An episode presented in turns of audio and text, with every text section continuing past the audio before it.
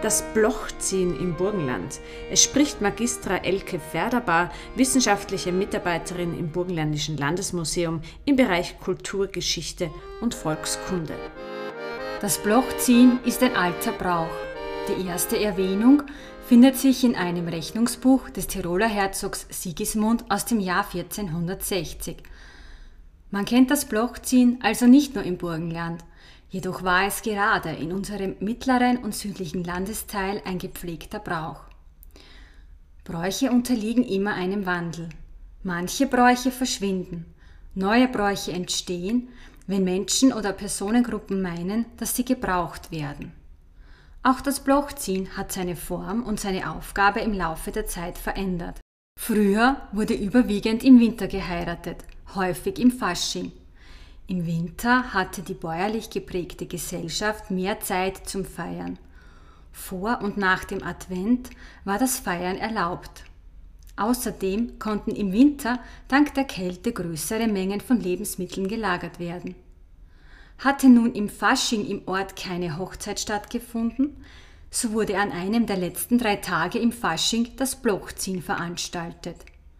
Großzügiger ist die Regel, nach der das Bloch gezogen wurde, wenn das Jahr über seit dem letzten Fasching niemand im Ort geheiratet hat. Ein Bloch ist ein großer entrindeter Stamm einer Fichte, einer Tanne oder einer Eiche. Dieses Bloch verkörpert die Braut, in einigen Orten Waldbraut genannt. Hat es keine Hochzeit gegeben, muss zur Strafe das Bloch geheiratet werden. Das Blochziehen zählt bei uns im Burgenland zu den Rügebräuchen. Der Ablauf des Blochziehens unterscheidet sich von Ort zu Ort und von Zeit zu Zeit. Dennoch bleiben die Grundelemente gleich. Die Burschen des Ortes fällen im Wald einen Baum.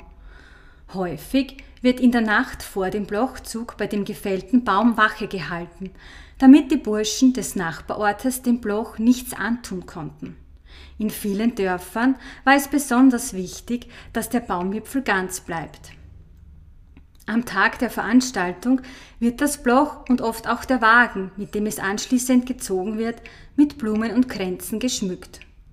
Den Bräutigam mimt oft ein besonders hartnäckiger Junggeselle.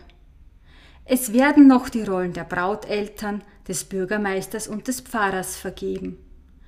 Vor allem in jüngerer Zeit spielt auch eine menschliche Braut mit.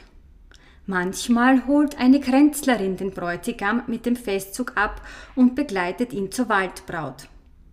Es können noch andere maskierte Gestalten im Zug mitgehen. Das Schauspiel um das Bloch besteht aus Sprüchen, welche in humorvoller Weise abwechselnd den Mädchen und den Burschen die Schuld daran geben, dass keine Hochzeit stattgefunden hat. In den lustigen Sätzen werden ernsthafte Vorhaltungen verpackt.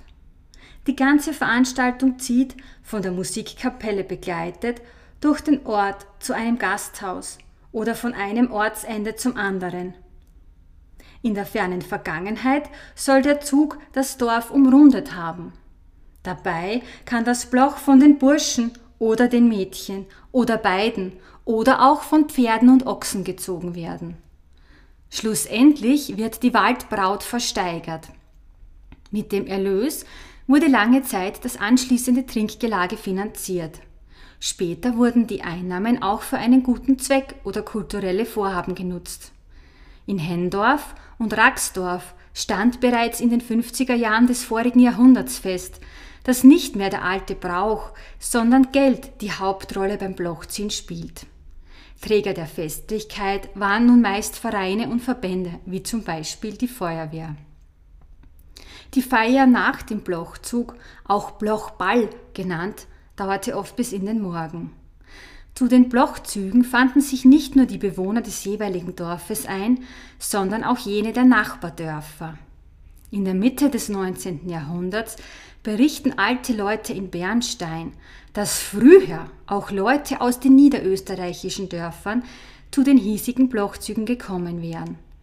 Aber nach dem ungarischen Ausgleich im Jahr 1867 und der damit verbundenen größeren Schließung der Grenze wäre damit Schluss gewesen. Auch als das Burgenland 1921 zu Österreich kam, blieben die niederösterreichischen Nachbarn aus.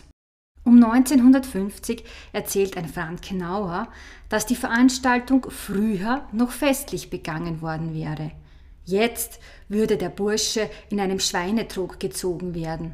Und das auch nur dann, wenn in den vergangenen drei Jahren keine Hochzeit stattgefunden hätte. Selbst Sprüche würden keine mehr aufgesagt werden. Auch in Nikic wurde um diese Zeit kein Baum mehr gefällt. Hier musste sich der auserwählte Bräutigam in einen Wassertrog setzen.